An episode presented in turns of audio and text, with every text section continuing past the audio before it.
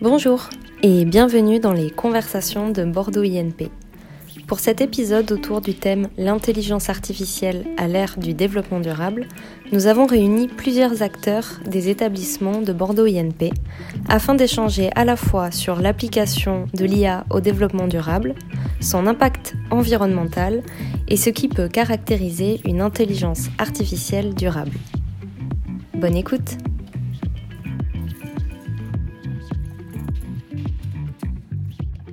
Bonjour et bienvenue dans ce nouvel épisode des conversations de Bordeaux INP. Aujourd'hui, je suis accompagnée de plusieurs intervenants pour une table ronde autour du thème L'intelligence artificielle appliquée à l'ère du développement durable. Je vous propose que l'on commence par les présentations. Donc, qui êtes-vous et quel est votre parcours? Je m'appelle Joris Ansen, je suis enseignant-chercheur à Bordeaux INP. Euh, je fais mes enseignements à l'ENSTBB, qui est euh, l'École nationale supérieure de technologie des biomolécules de Bordeaux. Et euh, la partie recherche, je la fais au CBMN, donc le laboratoire de chimie et biologie des membranes et nano-objets. Et donc je m'intéresse à l'IA pour tout ce qui traite à la santé, à la biologie de manière générale. Euh, Mohamed Mosba, je suis professeur à Bordeaux INP, je fais mes enseignements à l'INSERM et je suis chercheur au abri euh, donc, je suis en informatique, euh, je suis vice-président numérique du Bordeaux INP euh, et je porte une chaire sur les transports intelligents et la mobilité. Et donc, je m'intéresse à l'intelligence artificielle dans le cadre de nouvelles mobilités et notamment la mobilité basée sur les autonomes et connectés. Bonjour, Baptiste Pesquet, je suis ingénieur, enseignant en informatique et intelligence artificielle à l'École nationale supérieure de cognitique de Bordeaux INP. Et euh, je m'intéresse à l'IA essentiellement euh, sous un axe euh, pédagogique, donc dans le cadre de mes activités d'enseignement. Bonjour, Benoît Leblanc, je suis professeur d'intelligence artificielle à l'École nationale supérieure de cognitique donc de Bordeaux INP. Et je travaille sur la partie symbolique de l'IA, c'est-à-dire la, manière dont on peut prendre la connaissance d'un humain et la transporter pour la, mettre dans une machine et travailler sur des systèmes logiques avec. Ce sont des travaux que je réalise avec plusieurs partenaires.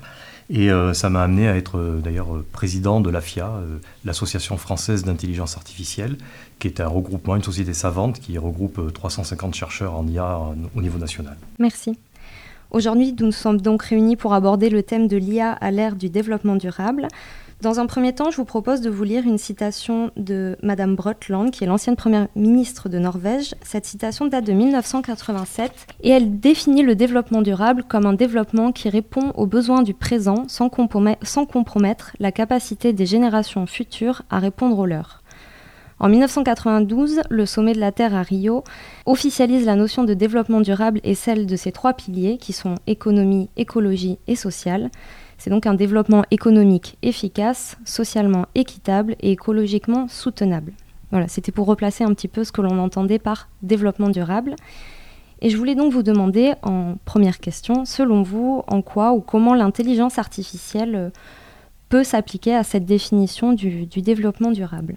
Je dirais qu'en en, début, en introduction, pour lancer le sujet, on va dire, euh, en fait, l'intelligence artificielle, comme toute activité, doit être pensée de façon raisonnée. C'est-à-dire que quoi qu'il arrive, quelle que soit l'action qu'un humain entreprend, si on veut parler développement durable, il faut euh, comprendre ce qu'on fait, comprendre ce qui se passe et envisager les conséquences. Et donc au niveau de l'intelligence artificielle, ça veut dire qu'il faut euh, bien sûr travailler sur ces nouvelles technologies, sur cette manière de, de, mettre en place des nouveaux systèmes de calcul, on va dire, mais il faut bien comprendre ce qui se passe, c'est-à-dire comprendre ce que sont que les données qu'on manipule, comprendre d'où elles viennent, ce qu'on en fait, pourquoi on les garde, et puis envisager les conséquences, c'est-à-dire qu'effectivement, euh, stocker des choses, stocker euh, des, données euh, de façon pérenne, ça veut dire avoir des serveurs, avoir des, tout, un, dispositif technique en fait qui est en route 24-24. Et donc les choix qu'on peut mettre en place sont, dans l'intelligence artificielle sont forcément des choix qui ont des conséquences. Et ces conséquences-là ont un coût, on va dire, énergétique ou un coût à avoir. Donc comme toute activité humaine, il faut, il faut bien être capable de, de, saisir ce qu'on fait et, puis d'envisager tout ce qui va se passer derrière. Je vais me permettre. Euh, c'est une définition qui est, qui est assez réaliste, je trouve. En fait, moi, je vois vraiment l'IA comme un outil et effectivement, bah, comme tout outil, euh, ça dépend de ce qu'on veut en faire et de ce qu'on prévoit d'en faire. Euh, il y, a, encore des, zones d'ombre sur, euh, sur les effets que ça peut avoir, mais effectivement, ça, ça ne tient qu'à nous d'en avoir une utilisation modérée, raisonnable et raisonnée. Est-ce que du coup on peut parler d'une dimension éthique aussi de l'intelligence artificielle et de la responsabilité de peut-être des ingénieurs ou des chercheurs? Euh, oui, oui, je pense que les, ingénieurs doivent être euh, conscients de ce que peut euh, induire l'intelligence artificielle sur les aspects développement durable, coût de calcul, peut-être effet sur l'environnement, euh, je pense que ce sont des, a priori des sujets qui sont progressivement introduits euh, dans les formations. D'ailleurs, ça concerne l'ensemble des, formations numériques et l'intelligence artificielle en particulier. C'est un, une thématique qui peut, être euh, consommatrice de ressources. et donc, il faut absolument que les les ingénieurs euh, soient conscients de, tout, cet impact en ce qui concerne le, des liens qu'il y a entre intelligence artificielle et développement durable. Je pense qu'il y a effectivement une, euh, question éthique qui est importante à prendre en compte dans les formations, y compris scientifiques. C'est quelque chose qui est abordé dans les formations? Oui, alors on a commencé euh, par euh, plutôt des enseignements de type séminaire. Euh, on, fait appel à des spécialistes qui généralement viennent de, de, l'extérieur, hein, du moins dans, à l'incertain à l'extérieur de, de Bordeaux INP, et qui font des interventions pour sensibiliser les étudiants à ces questions de d'éthique, de, de, responsabilité, de développement durable. Euh, alors c'est pas un enseignement pour l'instant qui, qui, est complètement formaté, euh, mais c'est introduit sous forme de séminaire et, à terme on souhaite effectivement l'instaurer dans les, dans les, formations. Je pose la question parce que euh, nous à l'NSTBB c'est pas quelque chose que je présente et qui est présenté de manière générale, mais je pense que c'est lié à la population étudiante parce que euh, vu que c'est des étudiants de biologie, ils ont déjà un peu ce, point de vue de gestion des ressources sur euh, du matériel, des matières premières, qui est, euh, qui est un peu plus peut-être ancré dans leur, dans leur processus de, de réflexion métier. En fait, l'IA a une caractéristique, c'est que comme beaucoup de technologies, c'est vu comme quelque chose d'inéluctable, donc on ne peut pas empêcher l'IA de se faire. Ça contribue au bien-être parce que la technologie a toujours été vue comme un progrès, et c'est une solution à tout. Donc le problème, c'est que souvent les informaticiens ou les, enseignants en IA, hein, comme, moi d'ailleurs, ont tendance à se, focaliser un peu sur la technique elle-même, en oubliant justement ses conséquences de, la technique. Et donc.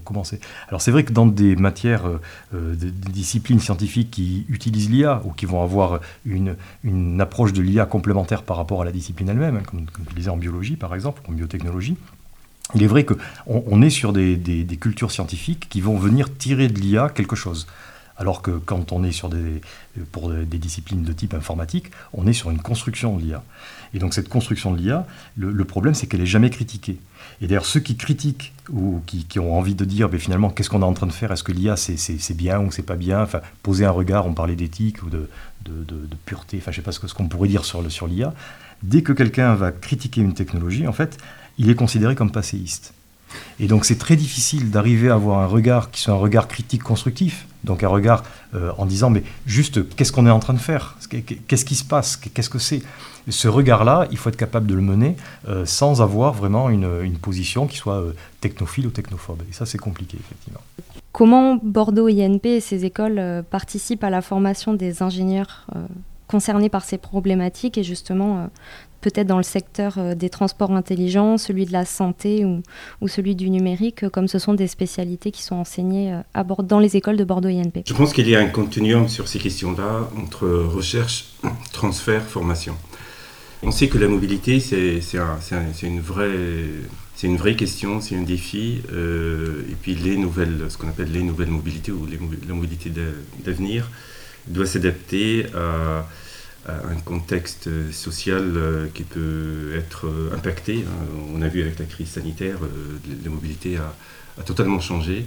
Et donc on est face à, un défi où il y a un besoin d'agilité, d'adaptation des moyens de, communication à toutes les situations de, la société.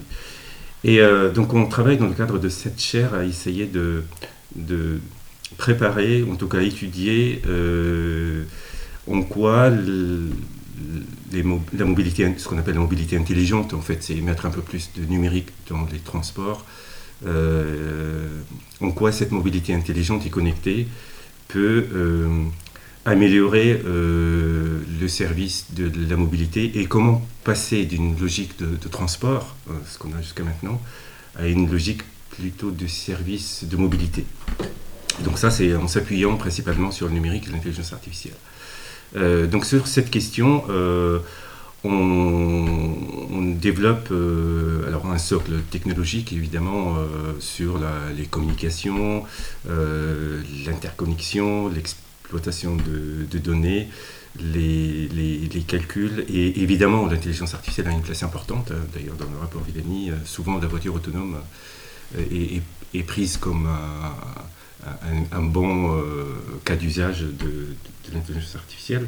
Euh, sur cette question, on essaye de, à la fois euh, de, préparer euh, des nouvelles solutions, mais tout en pensant à, du transfert à la fois vers les entreprises, mais aussi vers la formation. Concrètement, on, apprend à nos étudiants, ou en tout cas on prépare nos étudiants à, à cette nouvelle ère de, ce qu'on appelle mobilité connectée.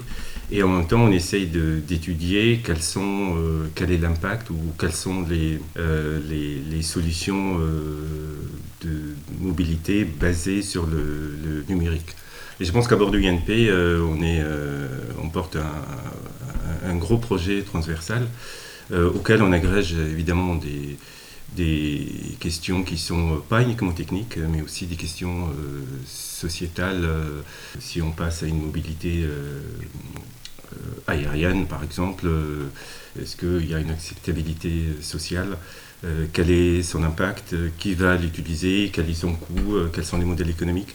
donc toutes ces questions-là, on, les aborde surtout les moyens de transport, y compris d'ailleurs les transports ferroviaires dans le cadre de, projet Ferrocampus euh, régional. Donc sur l'ensemble des moyens de mobilité, on explore un petit peu leur impact et comment la, connectivité, le numérique, l'intelligence artificielle permettent à la fois d'optimiser euh, l'utilisation de ces moyens de transport, tout en regardant évidemment l'aspect, les aspects techniques et les aspects euh, technologiques. Alors, en ce qui concerne la formation au sein de Bordeaux INP, la formation des futurs ingénieurs euh, autour de l'expertise technique euh, sur l'IA, donc euh, la, formation de futurs spécialistes qui soient capables de comprendre, de fabriquer, d'affiner des, modèles d'IA. il y a eu récemment une initiative avec la création d'une spécialisation de troisième année qui est commune entre l'ENSER Matmeca et l'ENSC. Donc dans le cadre de cette spécialisation, on a des étudiants qui viennent des deux écoles et qui sont formés euh, aux divers euh, versants, divers volets, disons, de, l'IA. Hein. Euh, donc tout ce qui va être apprentissage automatique, machine learning, deep learning, mais aussi les outils de l'IA dite symbolique, représentation, traitement des, de la connaissance, et tout ce qui va être aussi algorithme d'optimisation, de, recherche, etc. L'IA, le, le, versant un petit peu plus algorithmique de l'IA. Dans le cadre de cette formation, euh, on a essayé de s'aligner au maximum avec euh, donc, euh, le rapport Villani que Mohamed citait il y a quelques minutes. il faut savoir que la, France a récemment mis en œuvre tout un tas de, de forces, disons, pour essayer de se positionner sur le secteur de, l'intelligence artificielle. Donc il y a eu tout un, ensemble de réflexions, recherche, etc., mise en commun, qui ont abouti à la création de, diverses initiatives, notamment le rapport de Cédric Villani en 2018. Et la formation euh, NCR Matmeca ENSC essaye de s'aligner au maximum euh, sur les recommandations qui sont issues de, ces initiatives nationales, et en particulier aussi d'aller vers, d'explorer la dimension pas seulement technique de l'IA, mais de prendre un peu de recul et d'avoir aussi de donner aux étudiants des, axes de réflexion sur euh, les usages, euh, les impacts, les divers impacts euh, au niveau social, au niveau sociétal, que peut avoir l'intelligence artificielle pour former non pas forcément uniquement des purs spécialistes uniquement techniques, mais des ingénieurs qui soient capables de, de manipuler, de comprendre, d'utiliser ces outils de manière raisonnée, raisonnable et au service le plus possible du, bien commun. Oui, en fait, euh, chaque école de Bordeaux INP a sa façon de former les ingénieurs, on va dire. On est tous sur des, domaines euh, qui allient la, technologie et puis euh, l'ingénierie. après, la façon dont en fait les ingénieurs vont, vont développer leur, leur carrière un petit peu dans, les entreprises, dans les industries, va dépendre de leur manière de, se ressentir un petit peu dans ce, dans ce, rôle social. Alors chaque école a, la façon, a sa façon de, présenter ou d'immerger un peu les jeunes dans cette, euh, enfin les préparer à cette immersion sociale à l'ENSC, on a tendance à, les, pousser un peu pour euh, augmenter leur esprit critique, essayer de voir un peu quelle est leur euh, manière de les, secouer un petit peu, si vous voulez, sur le rôle de à la fois l'ingénieur dans la société, comment ça va mettre en place, comment leur travail va impacter à la fois leur vie à eux et la vie des autres qu'il va y avoir derrière. On leur fait passer un grand oral, par exemple, avec une question qui les, met en, avant devant des, soit des contradictions, soit, des éléments à, à résoudre. Et ce sont ces problèmes sociétaux, bien sûr, qui sont euh, le, le, nœud du problème, c'est à voir un peu comment ils vont exercer leur, euh, leur métier d'ingénieur dans l'avenir. Et c'est vrai que ces questions dont on est en train de parler, euh, du développement durable lié à la technologie, ou bien la manière dont dont, l'impact que va avoir, l'impact éthique ou l'impact sociétal que va avoir le travail d'un ingénieur, ce sont des choses qu'il faut que les ingénieurs discutent dans leur formation, avec leurs pairs, avec leurs enseignants, pour pouvoir se préparer justement dans, le monde où ils vont travailler ensuite derrière, aux conséquences que, qu'auront leur travail. Donc euh, c'est au-delà du développement durable, je dis que c'est plutôt euh, un esprit critique qu'il faut essayer de développer chez les ingénieurs pour qu'ils puissent euh, justement aborder tous les problèmes, dont celui du développement durable. je pense qu'on bénéficie un peu de, la diversité hein, des écoles de Bordeaux-INP et en même temps de leur complémentarité. Donc sur l'option intelligence artificielle qui est commune entre l'INSERM et l'ONSC euh, Baptiste vient de, tout à l'heure de, citer. Euh, effectivement, disons que l'avantage, en tout cas de la spécificité de, Bordeaux INP sur cette question, c'est qu'on aborde cette question, le problème d'intelligence artificielle qui, est complexe et qui fait appel à plusieurs compétences, en s'appuyant sur deux écoles qui, ont, qui sont visibles et qui ont des, expertises dans deux domaines euh, de l'intelligence artificielle, avec une une complémentarité qui est pertinente pour la formation d'ingénieurs. Donc il y a à la fois la partie cognitive, qui est effectivement essentielle, et la partie technique. Donc on forme des, ingénieurs qui ont cette double compétence, et c'est vraiment une, une particularité de, la formation de bord du UNP qui fait qu'on forme des ingénieurs qui n'ont pas uniquement une vision technique, euh, purement technique, ou une vision euh, purement euh, cognitive, mais qui, qui, ont cette double compétence, qui font d'eux des des ingénieurs qui sont capables de, porter des, projets euh, importants, ambitieux.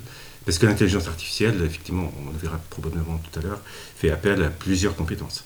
Et d'ailleurs, à bord du UNP, on a aussi des projets de faire euh, la même chose avec d'autres écoles, euh, parce que ce sont des questions qui sont, qui sont transversales et qui et que Bordeaux UNP, euh, de par euh, les expertises et, les spécialités qu'il y a de, ces écoles, peut les aborder de manière euh, assez originale. On a, on a la chance aussi à Bordeaux quand même d'avoir un, vivier de, comme tu disais, d'expertise et de domaines d'application qui est hyper varié entre le transport, entre la biologie, entre la cognitique. Enfin, on, est quand même dans un, un territoire qui permet justement d'avoir cette, euh, multiplicité des applications qui est, euh, assez large et euh, je ne pense pas que ce soit le cas dans, tous les départements de France. C'est quelque chose dont, les étudiants bénéficient et qui est, qui est vraiment intéressant pour eux. Alors c'est tout à fait vrai parce que là on parle de formation, il faut savoir que Bordeaux INP est impliqué dans, le, dans les clusters régionaux, notamment Digital Aquitaine. Il y a la création d'un cluster qui est IA Data Science dans lequel euh, donc, il regroupe un peu les acteurs euh, socio-économiques hein, de, l'intelligence artificielle et, des, traitements de, données, dans lequel Bordeaux UNP est, un acteur majeur. Donc effectivement, on, a aussi, on est impliqué dans les, euh, dans les réseaux régionaux qui sont qui, sont, qui sont très proches de, l'établissement et qui permettent effectivement à nos étudiants d'avoir, de, bénéficier de, de, stages, d'offres d'emploi et d'interaction avec le monde socio-économique de manière assez fluide. Ce qui caractérise peut-être les écoles d'ingénieurs dans le monde de l'enseignement supérieur, c'est cette euh, capacité en fait à interagir très très vite entre les, questions de formation ou les solutions de formation, on va dire, les besoins des entreprises en termes de recherche, de transfert technologique et euh, l'activité donc des, personnels sur euh, la construction de connaissances. Et donc les écoles d'ingénieurs sont peut-être un creuset où justement on peut avoir cette capacité à la fois donc à former des ingénieurs sur des problèmes et des, résolutions. On parle là de, développement durable, évidemment. L'énergie est un problème énorme sur le développement durable. Donc euh, la gestion des réseaux, par exemple, comment faire une meilleure adéquation entre les producteurs et consommateurs d'énergie, euh, où mettre les, les, répartiteurs, les stockeurs, etc. En fait, tous ces problèmes-là sont des problèmes d'ordre technologique, d'ingénierie. Mais ce qui est important, c'est d'avoir aussi les besoins donc, des entreprises en termes de solutions par rapport à ça, mais les questions que se posent aussi les entreprises là-dessus. Par exemple, sur le, sur le développement durable, on peut se, se poser une, critique de ce que c'est que l'intelligence artificielle. Donc, par exemple, quels sont les déchets de l'intelligence artificielle, quels sont les, les, transports de données, les éléments. Et donc, tous ces éléments-là sont un espèce de, de regard qu'on peut porter sur la discipline, à la fois pour mieux comprendre ce qu'on fait et à la fois pour pratiquer aussi des choses. Donc, en fait, on, réalise des choses, pour les, les, ingénieurs réalisent des choses, mais ont un regard critique sur les choses qu'ils réalisent. Pour ajouter un, petit complément, donc l'offre de formation euh, de bord de l'ENP répond effectivement à des besoins euh, économiques euh, actuels et futurs, mais elle s'efforce aussi de répondre à une, à une demande, à une curiosité, à une volonté de, de, nos étudiants et des futurs ingénieurs. Il faut savoir que maintenant, quand on fait des entretiens pour recruter nos étudiants dans les diverses écoles, l'IA est souvent mentionnée et il y a une forte curiosité, euh, intérêt euh, de la population étudiante et des jeunes euh, autour de l'intelligence artificielle. Hein. ils en entendent évidemment énormément parler. Et donc, il y a un gros intérêt pour eux de savoir ce qui, ce qui se cache un petit peu derrière, d'arriver à comprendre, d'arriver à mieux savoir ce que c'est. Et c'est aussi une, une force, un, peu un, avantage un petit peu stratégique pour les écoles de Bordeaux NP que d'avoir cette offre de formation diversifiée euh, et en, augmentation autour de l'intelligence artificielle. De toute façon, l'intelligence artificielle, comme toute technologie qui, émerge à un moment donné, alors, ça émerge pas maintenant. Hein. L'intelligence artificielle euh, a quand même plusieurs décennies d'activité derrière, d'ailleurs, et quasiment concomitante avec l'apparition de l'informatique. Donc, les chercheurs en informatique et en IA travaillent depuis plus de 50 ans, 70 ans maintenant sur ces sujets-là. Mais on peut remarquer que la technologie émerge vraiment maintenant avec des capacités de calcul particulières, avec des algorithmes qui sont peut-être anciens mais qui trouvent des solutions particulières. Et donc ça fait moins d'une dizaine d'années que tous les pays se posent des questions sur euh, comment au niveau économie, au niveau recherche, l'intelligence artificielle va venir euh, se positionner dans la, société. Et donc ça arrive en même temps finalement que d'autres problèmes, qui sont les problèmes d'ordre climatique. On se rend compte que les, modifications climatiques qu'on est en train de, voir au quotidien en ce moment euh, vont devoir vraiment avoir des solutions portées par l'humanité, et ces solutions vont vraisemblablement faire appel à la technologie. Donc on ne sait pas comment l'IA va venir aider porter sa pierre sur l'adéquation au changement climatique ou la, capacité à infléchir ce changement climatique, mais en tout cas, c'est un problème qui est posé. De la même façon, il y a une pandémie mondiale actuellement. On peut, ne peut pas faire autrement que de reconnaître que c'est la, la première fois de notre vivant à nous que le, monde entier est soumis à, une même pandémie qu'il faut résoudre. donc là aussi, l'IA est une technologie qui permet de résoudre. Donc je, évidemment, l'IA contribue au bien-être, mais ce n'est pas une solution à tout, mais c'est une solution qu'on peut retrouver dans toutes les questions en tout cas.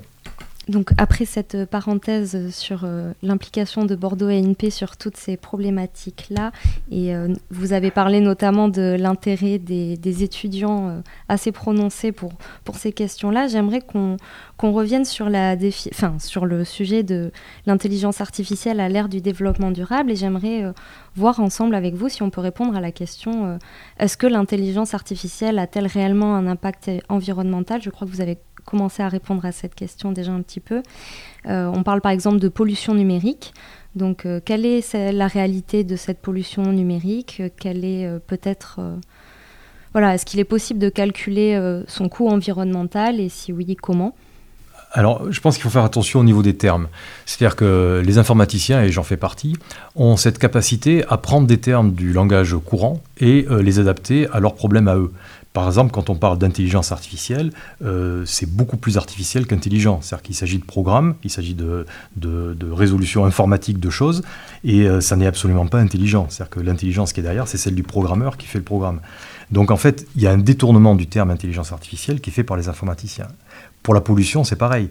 La pollution, on parle de pollution numérique, en s'accaparant un terme qui est celui de, pollution, qui est une réalité euh, climatique ou environnementale, à quelque chose qui est une... On fait une espèce d'analogie dans un monde virtuel, et je pense que c'est un peu dangereux, toujours pareil, de, prendre ces termes-là et d'essayer d'y coller des choses euh, sans forcément regarder un peu la profondeur. Alors, je, parlais tout à l'heure, c'est vrai que en intelligence artificielle, il y a une production de déchets, par exemple.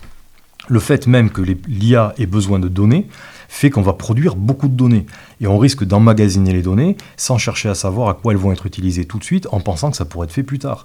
Et donc les conséquences de ça sont pas forcément une pollution numérique en termes de euh, quantité de données qu'on va avoir sur des disques durs qui vont avoir des terres rares, qui vont euh, être utilisées et stockées euh, de, façon, on ne sait pas trop pourquoi, mais de façon inflationniste en tout cas. C'est vrai que c'est une partie des choses, mais je pense que cette pollution numérique dont vous, vous commenciez à parler, de, à introduire le terme, elle est beaucoup plus prégnante, à mon avis, sur l'impact dans la vie privée. C'est-à-dire qu'en fait, il y a une pollution numérique dans le sens où les données que, je, fournis à titre personnel sur ces réseaux et sur ces éléments-là sont des choses qui peuvent venir contre moi, qui peuvent se retourner contre moi.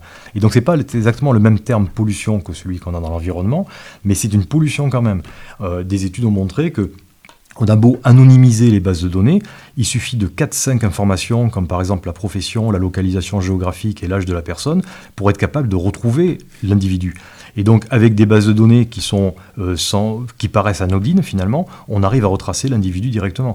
Donc, euh, sans parler, bien sûr, des capacités qu'on peut avoir à, aller directement sur l'information de l'individu, parce qu'on va aller euh, soit pirater, soit identifier sa, page de réseau social, etc. Donc, je crois que si on parle de pollution numérique, c'est vrai qu'il y a une pollution en termes de, comme celle qui est climatique, hein, comme celle qui est environnementale, il y a toute une pollution qui existe aussi, qui est une pollution dans ma vie privée de données que j'ai et que je, mets en place. Donc je, me méfie beaucoup de ces termes-là qui, accaparés par des informaticiens, prennent un sens qui en fait n'est pas forcément compris par tout le monde parce qu'il a euh, un sens qui est, qui est euh, euh, enfin, multiforme et multi, on, peut le prendre de plusieurs façons. Sur des aspects beaucoup plus pratique. Et c'est vrai que, comme tu dis, il y a cette nuance-là à apporter. Mais sur des aspects beaucoup plus pratiques, oui, on peut totalement euh, calculer euh, quel est le, le coût, euh, l'impact environnemental d'une IA, parce que, bah, comme on disait, une IA, c'est des calculs. Et des calculs, c'est un ordinateur et de l'énergie pour faire tourner ces ordinateurs. Un ordinateur, c'est de la matière première. Donc, c'est quelque chose qui a déjà été, qui a déjà été fait il y a, quelques années, qui on cherche, en fait, on, a, on, a, montré euh, quel était le, coût de mettre en place une IA, de mettre en place toute l'infrastructure, depuis euh, la récupération de la matière première, le transport pour la, mise en place des ordinateurs, des serveurs, euh, l'énergie nécessaire à l'entraînement, à la préparation de ces modèles, et euh, jusqu'à euh, la, création de, l'objet euh, connecté, ça peut être un, assistant intelligent, ce genre de choses, jusqu'à sa, destruction. Donc c'est quelque chose qui se fait relativement bien. le principal problème étant d'avoir, de garder cette, vision sur quel, quel, a été, bah, par exemple, le temps nécessaire à la mise en place d'un modèle d'IA pour, pour estimer correctement le, coût et son impact, mais euh, c'est quelque chose qui se fait relativement bien, oui on regarde de façon globale les choses quand, tu dis ça. Euh, si, on, si on regarde, je parlais tout à l'heure des déchets produits par l'IA, si on, essaye d'assimiler quels sont les emballages des données, quels sont les surplus de données qu'on a, à ce moment-là, on vient sur euh, non plus une approche euh, qui est purement quantitative de, ce que c'est que l'IA en gros, mais on essaye d'avoir une approche un peu plus qualitative. Euh, le, plastique n'est pas... le plastique est un progrès dans, le monde, sauf que le problème, c'est que ce surplus qu'on peut avoir et tous ces emballages qu'on a nous produisent de la pollution. Et je pense qu'au niveau des données, il y a un peu la même approche à avoir. C'est-à-dire qu'il y a, certes, il y a un coût énergétique à calculer, mais il y a aussi le juste coût le juste besoin qui devrait être calculé pour savoir le surplus, c'est de la pollution. C'est peut-être le coût euh, de calcul que le traitement de ces données nécessite. Euh, c'est un, coût qui peut être exorbitant et qui peut être consommateur de ressources énergétiques.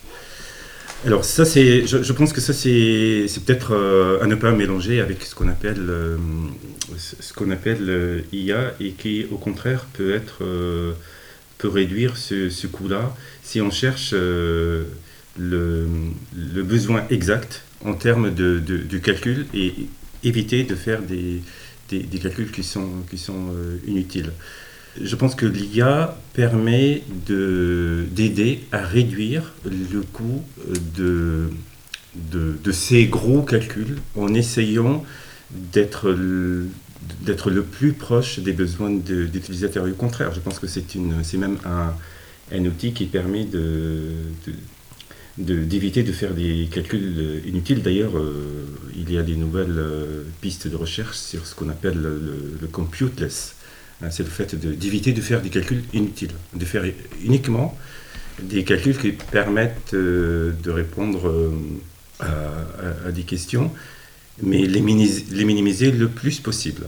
Et je pense que ça, c'est, euh, l'IA peut être un outil qui permet effectivement de, réduire ça et d'éviter à chaque fois, en gros, de reprendre l'ensemble de des, calculs depuis le début euh, de manière inutile. Euh, ça, c'est important.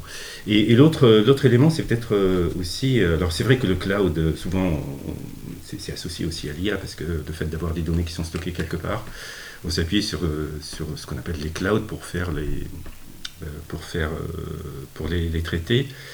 le fait de alors on en parlera sans doute euh, un peu plus tard, mais, le fait d'avoir une, chaîne qui permet de réduire, euh, de réduire et d'optimiser euh, les, calculs est aussi un élément qui, qui est utile pour, en termes de, développement durable. Donc le fait d'éviter par exemple à chaque fois d'aller interroger les clouds à distance, de lancer des requêtes et de revenir, alors je parle d'un point de vue technique, hein, des choses que je connais, peut être remplacé par euh, une, par des peut-être un stockage intelligent de données à proximité, ce qu'on appelle le edge, c'est faire en sorte que les données soient les plus proches euh, des devices et des utilisateurs pour éviter d'aller faire des requêtes qui, sont, euh, qui peuvent être coûteuses en termes de temps de calcul, donc d'énergie, donc de ressources environnementales.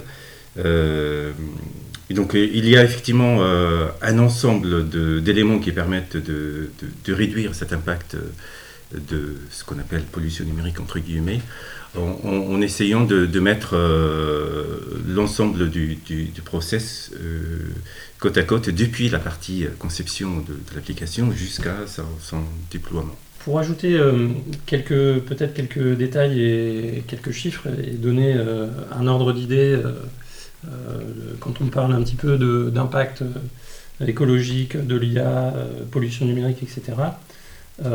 donc ce qu'il faut bien comprendre, c'est que ce qu'on désigne le plus généralement comme étant l'IA, à l'heure actuelle, disons que ce qui a été à la base des progrès, des avancées récentes, ça consiste à, entraîner ce qu'on appelle donc des modèles sur des grandes quantités de données. Donc, euh, il y a une problématique de calcul, il y a une problématique de stockage de données, et il y a une problématique de temps d'entraînement qui se, s'interconnecte un petit peu.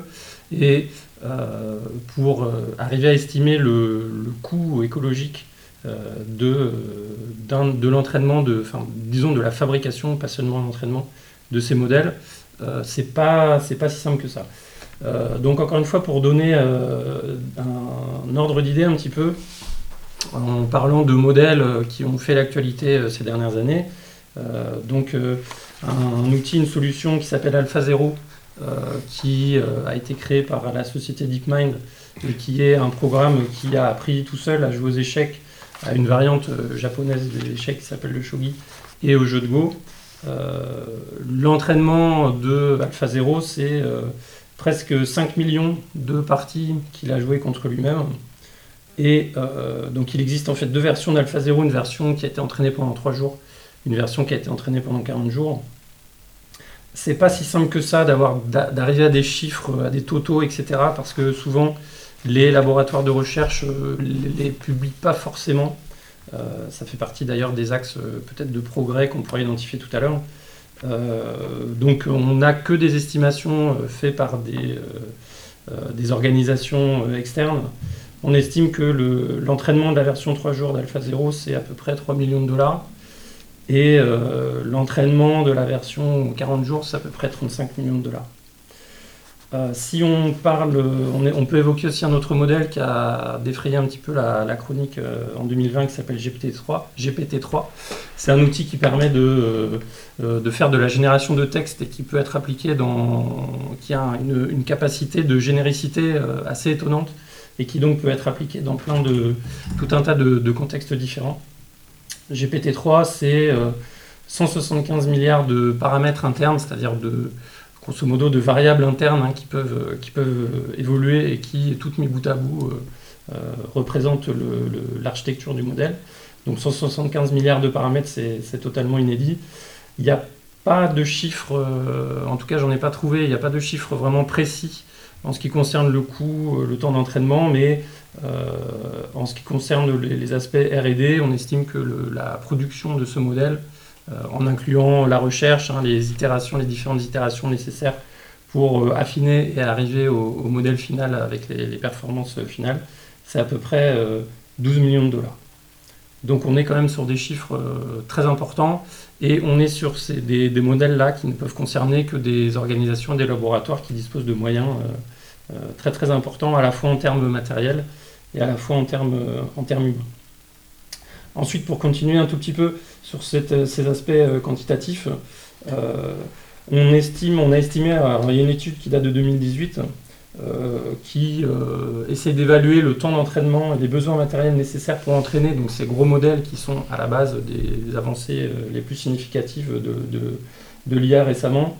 On estime que les besoins d'entraînement, de temps d'entraînement, de puissance de calcul doublent entre 3 et 4 mois. Donc on peut faire le parallèle avec une loi célèbre de l'informatique qui est la loi de Moore, euh, qui porte le nom du cofondateur de la société Intel, qui avait, euh, dans les années 60-70, euh, estimé que le nombre de transistors sur les puces doublerait tous les 18 mois. Donc là, on est sur une augmentation, une multiplication par deux, plutôt entre 3 et 4 mois. Donc ça, vous donne un, ordre d'idée un petit peu de la, la, vitesse, de la rapidité et de l'augmentation un peu exponentielle de la taille de ces modèles qui euh, implique derrière, euh, même si ce n'est pas totalement linéaire, mais qui implique nécessairement aussi euh, une augmentation de la puissance de calcul nécessaire et possiblement aussi une augmentation des, temps d'entraînement. une autre étude de 2019 estime que l'entraînement d'un d'un de ces gros modèles de machine learning, deep learning, donc d'apprentissage automatique, équivaut à peu près, alors c'est toujours un des estimations, mais c'est pour donner un ordre d'idée, 300, euh, à 300 tonnes d'émissions de CO2.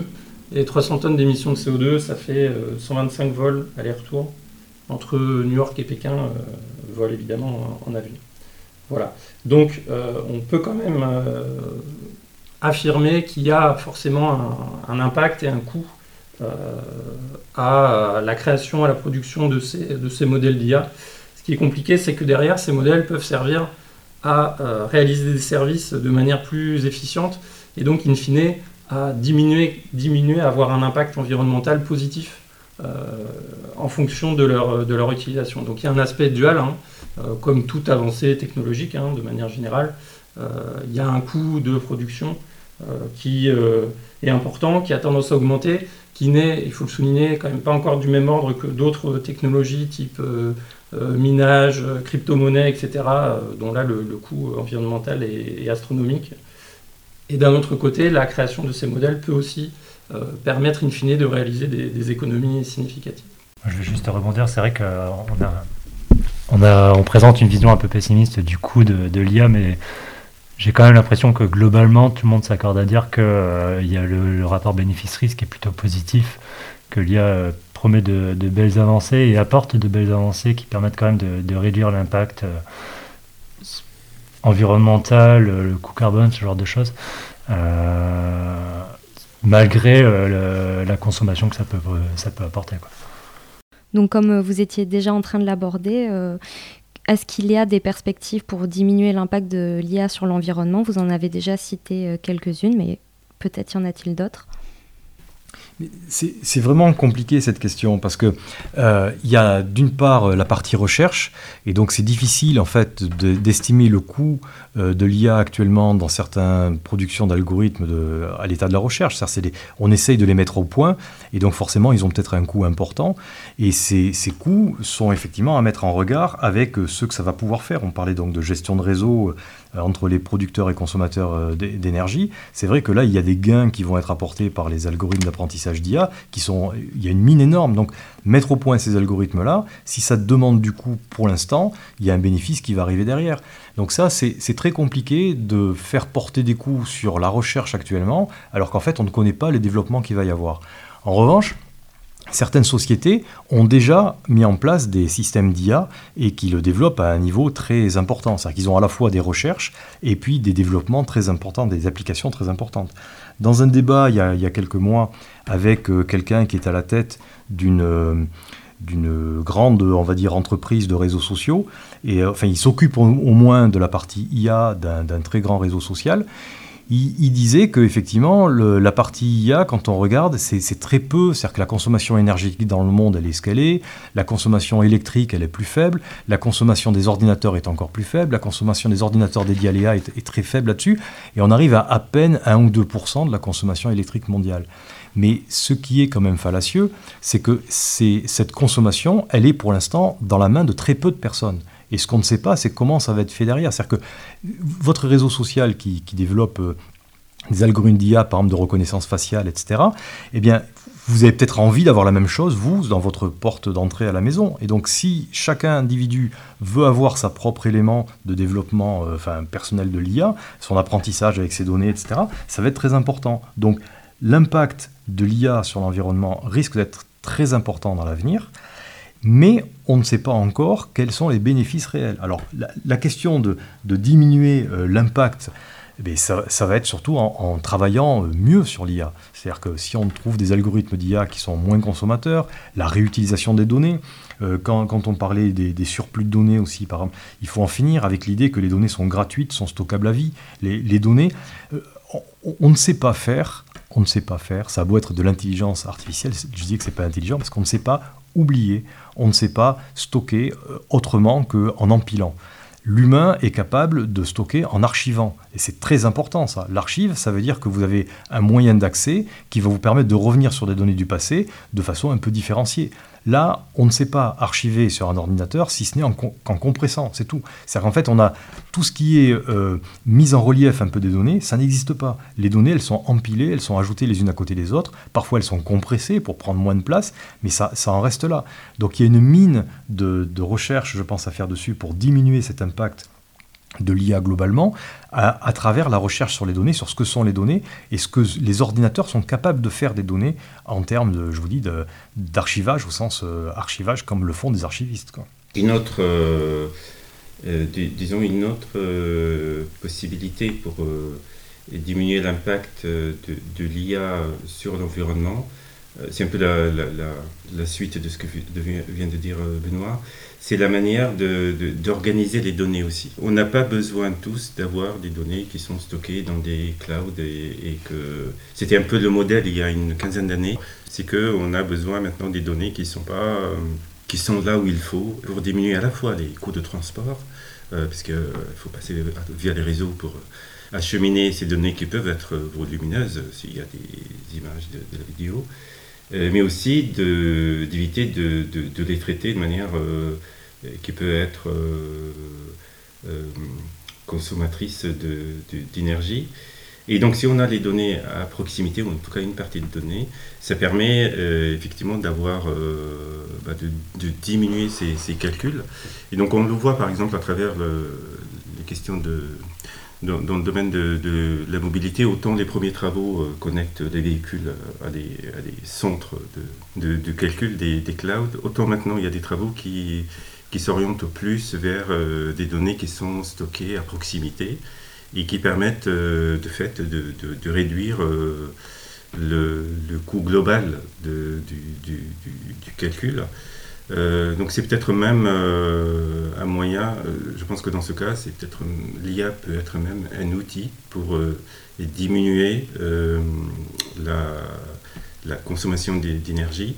Et d'ailleurs, il y a une étude, alors j'essaie de, la trouver, qui a été il y a une, étude qui a été réalisée par euh, Microsoft et le cabinet d'audit PwC en 2019 qui démontre que l'intelligence artificielle pourrait, alors c'est une projection mondiale, hein, euh, mondialement contribuer à réduire plus de 4% des, émissions de gaz à effet de serre. Donc au contraire, l'IA peut être euh, effectivement en optimisant euh, globalement les besoins des utilisateurs et en étant le plus proche possible et en utilisant un ensemble d'outils qui permettent de, réduire à la fois le stockage, le calcul, l'acheminement de, données. Si, on met, si, on regarde cet ensemble-là, on peut réduire de, 4% les émissions de, de, gaz à, effet de serre. et donc un exemple aussi et d'ailleurs, ce sont des projets qui sont développés à bord de INP, dans le domaine de la robotique par exemple. Euh, on a des projets qui consistent à essayer de remplacer euh, dans le domaine agricole euh, l'utilisation des insecticides pour éliminer les, les, mauvaises herbes par des robots qui permettent de les enlever sans forcément l'utilisation de produits chimiques. Et donc tout ça est basé sur l'IA. En fait, le, robot, en utilisant euh, l'intelligence artificielle, peut reconnaître dans un champ les mauvaises herbes du reste. Et donc il arrive à, les éliminer sans utilisation de, produits chimiques. Donc pour revenir à, la question, oui, l'IA peut être... Euh, on peut réduire euh, son impact sur l'environnement en optimisant les calculs et en structurant au mieux les données et les réseaux, mais aussi l'IA peut être un outil au service de l'environnement. évidemment, il y, a des, gens qui, euh, s'intéressent beaucoup à ces, questions-là. Et euh, on commence quand même à voir apparaître un peu des, recommandations, des bonnes pratiques pour, euh, les personnes qui, qui travaillent à la construction de ces IA. Je pense notamment à une, étude, de, je crois, elle était de 2019, qui, montrait que euh, dans la plupart des, grandes conférences euh, qui traitaient de, l'IA, les, chercheurs en fait se concentraient euh, beaucoup plus sur la précision de leur modèle que sur leur efficacité. Et c'est vrai que suivant les applications qui sont envisagées, on n'a pas euh, forcément systématiquement besoin d'avoir une précision à 99,99%, euh, une précision à 90% ou 95% pourrait éventuellement suffire. Donc c'est vrai que ça dépend euh, beaucoup des, des, domaines d'application. En, santé, par exemple, c'est difficile de se dire, bon, ben, mon modèle, il est, efficace 9 fois sur 10, c'est bon, on peut, on peut lancer un traitement. Mais dans, par exemple, sur de la reconnaissance faciale pour un réseau social, être efficace à avoir un niveau de, précision au millième près. Est-ce que vraiment c'est euh, nécessaire? Je suis moins convaincu. Euh, il y a d'autres recommandations qui, sortent aussi. il y a une technique de, l'IA qui s'appelle le, transfer learning, qui consiste à prendre un modèle préexistant et à l'adapter à, une autre question qui est relativement proche, un petit peu suffisamment différente pour nécessiter un, deuxième modèle, mais suffisamment proche pour pouvoir adapter le modèle d'une autre application à celui-ci. Et qui est beaucoup moins coûteuse en fait, parce que a, le, coût de calcul a déjà été porté par le premier modèle et on le réadapte au deuxième. Donc on voit, on voit apparaître comme ça des recommandations de, bah de, bonnes pratiques euh, sur, euh, sur l'IA et le, coût que ça peut avoir. De plus en plus maintenant aussi on commence à avoir euh, cette, cette idée de ben, vous avez mis en place un modèle d'IA, communiquer aussi sur euh, le coût qu'il a pu représenter à mettre en place. Euh, dire, bon, ben, effectivement, ça a été autant de temps de calcul sur ce type de matériel pour, euh, pour, un peu éveiller les consciences sur, bah, oui, effectivement, il y a un coût qui est relativement important et qui, est, qui est potentiellement à minimiser. Et le, deuxième aspect qui, qui enfin là, c'est plus une, je pense, une une conviction que beaucoup d'enseignants-chercheurs ont, c'est euh, l'open data, qui peut avoir un impact fort euh, dans l'IA. C'est vrai que c'est quelque chose qui, est, euh, qui a, développé de plus en plus. Les modèles sont, sont souvent fermés et les rendre, les rendre disponibles, rendre les accessibles évite la multiplication de, quelque chose qui existe déjà en fait. Donc ça permet aussi de, minimiser un peu ce, cet impact. Parmi les, axes, euh, les pistes pour essayer de diminuer l'impact environnemental de l'IA, euh, en complément de ce, qui a déjà été euh, discuté, il y a aussi, on peut aussi trouver l'idée de d'essayer d'utiliser le, plus possible des énergies renouvelables. donc l'IA a besoin d'énergie, hein, évidemment, pour l'entraînement des modèles, pour aussi l'utilisation des modèles une fois qu'ils sont entraînés. Euh, donc la plupart du temps, effectivement, ces opérations se font dans des gros centres de calcul, des gros data centers, donc, euh, qui sont l'incarnation matérielle de ce qu'on appelle le cloud. Euh, et parmi les pistes, il y a le fait d'essayer de favoriser, voire pourquoi pas de manière un petit peu réglementaire ou de manière un peu plus indirecte via des incitations fiscales, d'inciter les entreprises à utiliser, à favoriser les, les centres de les data centers euh, qui sont le plus possible basés sur les, euh, sur les, énergies, les énergies renouvelables. Après, en complément, il y a effectivement euh, un travail possible sur l'architecture du modèle lui-même, parce que tous les modèles ne nécessitent pas autant de, de, calculs les uns que les autres, sur le type d'infrastructure qu'on va utiliser. La plupart des entraînements de modèles d'intelligence artificielle se font sur des dispositifs spécialisés qu'on appelle des GPU ou des TPU. Donc il y a des travaux en cours pour essayer de, euh, concevoir des unités de calcul qui soient euh, les moins gourmandes possibles. Après, comme Joris l'a dit, il y a un travail sur la, réduction du nombre d'entraînements euh, en, automatisant la recherche de la meilleure architecture possible du modèle ou en réutilisant des modèles qui préexistent plutôt que de vouloir à tout prix réentraîner de zéro son, modèle, son modèle à soi. Euh, donc toutes ces pistes euh, sont des choses qui sont actuellement de plus en plus euh, prises en compte par les laboratoires de recherche et les entreprises qui travaillent autour de l'IA dans, On va passer à la dernière question pour conclure cette table ronde et je pense que ce sera une manière peut-être de faire une petite synthèse de tout ce qui a déjà été dit. Comment pourriez-vous caractériser une intelligence artificielle raisonnée ou durable? Je pense que vous avez déjà donné beaucoup d'éléments de réponse pendant cette table ronde. Peut-être euh, se prêter au jeu de, le faire en une phrase, je ne sais pas, pour conclure cet épisode.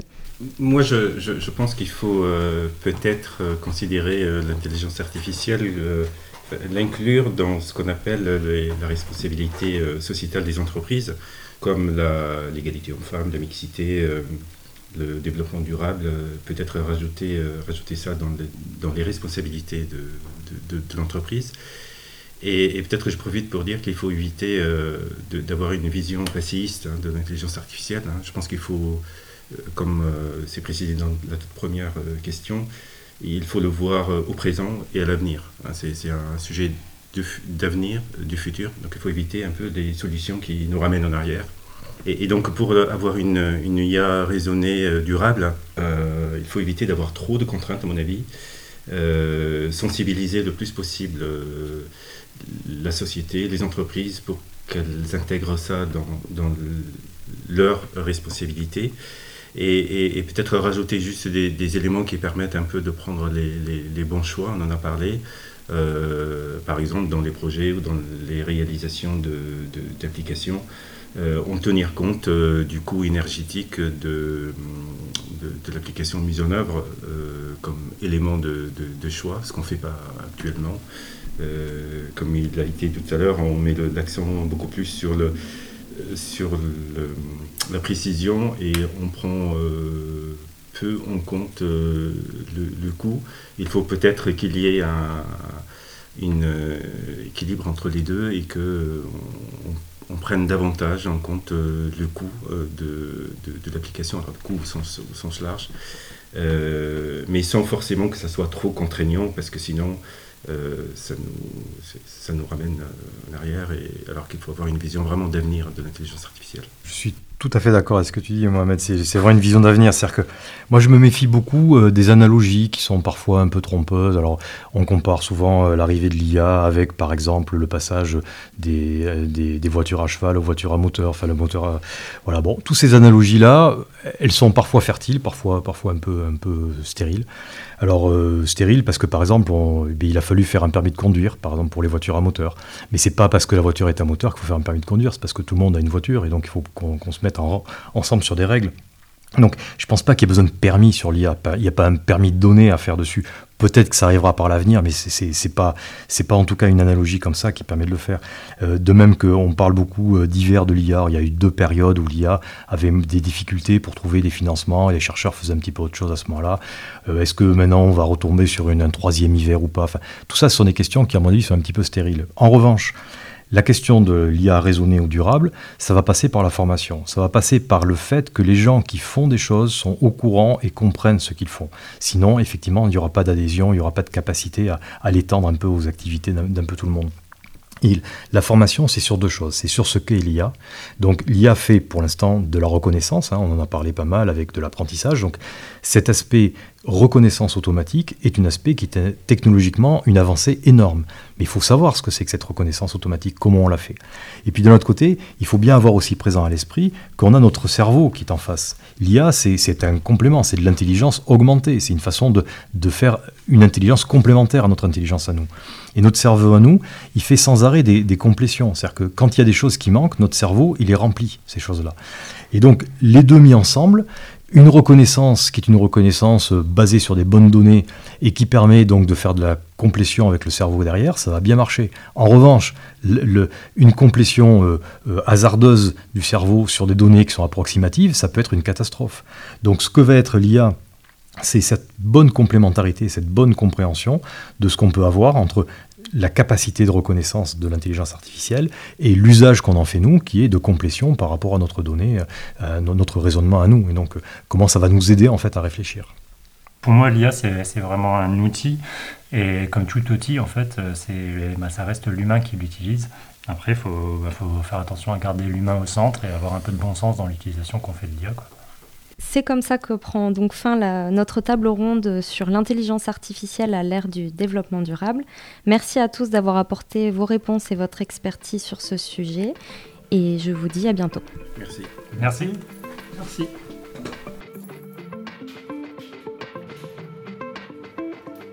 Les conversations de Bordeaux INP sont désormais disponibles sur toutes les plateformes de streaming.